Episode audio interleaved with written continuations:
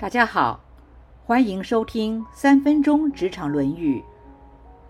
当孔子问了弟子们的志向之后，子路则请问孔子：“老师，我想听听您的志向。”孔子说：“我的志向是让年老的人们安心，让朋友们互相信任，让年轻的子弟们得到关怀。”一个企业的负责人，又何尝不是应该也有这样的志向呢？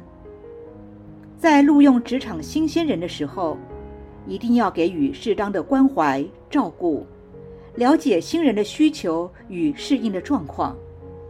毕竟，初入社会或者刚到一个新的环境，一定要有资深的前辈真心的照护，同时配合一些培训课程。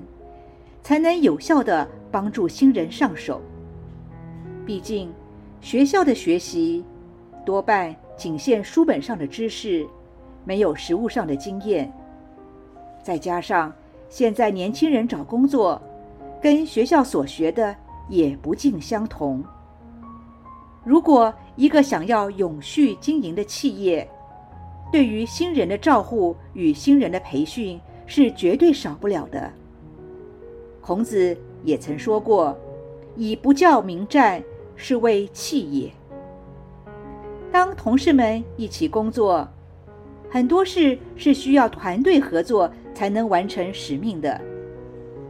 团队合作最重要的就是能够互信，而互信是要在上下都诚信的基础之上。如果企业对员工不诚信，那么就很难要求员工彼此诚信。互信的建立，除了企业本身要先诚信之外，对于员工彼此间的信任，可以借由专案合作以及培训课程，让员工彼此能够充分认识，进而达到互相信任。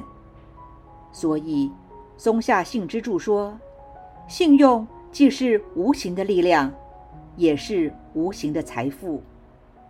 这群企业的中间分子，如果彼此互信，那么企业就不用苦恼无法发展，也不用担心外在的突发性的危机了。西塞罗说：“老年人犹如历史和戏剧，可供我们生活的参考。”在一个企业。工作到届龄退休的年龄，企业对于这些奉献自己心血与时间的老员工，需要建立一套良好的退休机制。好的退休机制不仅是让老员工退休无虞，也让年轻的员工知道，没有前辈的努力是不会有今天的一切。同时，也让后辈了解。只要自己努力工作、认真，最后都会有一个满意的退休方案，不会因为年龄大而被迫离职、减薪。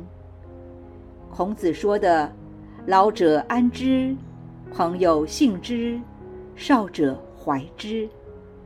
如果一个企业能对这三种人有完善的规划与安排，那么就不愁没有人才、没有团队了。而这个企业也一定是能够善尽社会责任、永续发展的企业。现在想想，自己所处的企业，对于新进员工有善加照顾吗？资深员工彼此间能互相信任吗？届龄退休的员工有完善的退休方案吗？以上原文出自《论语·公冶长篇》。子路曰：“愿闻子之志。”子曰：“老者安之，朋友信之，少者怀之。”今天的分享就到这儿，我们下次见。